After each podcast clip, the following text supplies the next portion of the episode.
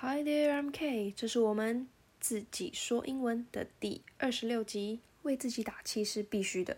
Let's 开始吧。这个社会期许我们保持积极、正向、努力、上进的状态。久了之后，其实我们会忽略自己，也会累，也需要鼓励，也需要被打气。别人可以忘记给你鼓励，但你自己不行，因为你才是自己的最佳灵魂伴侣。所以你要时不时的提醒自己，你应该给自己拍拍肩，然后再继续努力。英文是这样说的：I should give myself a pat on the back, then move on。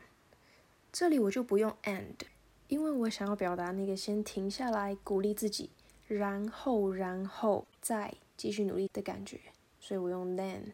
I should give myself a pat on the back, then move on。讲完这句话之后呢，你可以再用一些中文来鼓励自己，为自己打气。这边的意思是说，我应该要给自己 a pat。那个 pat 是轻轻的拍，轻拍有点安慰或是鼓励、打气的意思。A pat on the back，在我背后轻轻的拍，就是给自己鼓励。然后我们再 move on，move on 就是继续前进。So I should give myself a pat on the back, then move on. 这里我做个慢版的连音示范。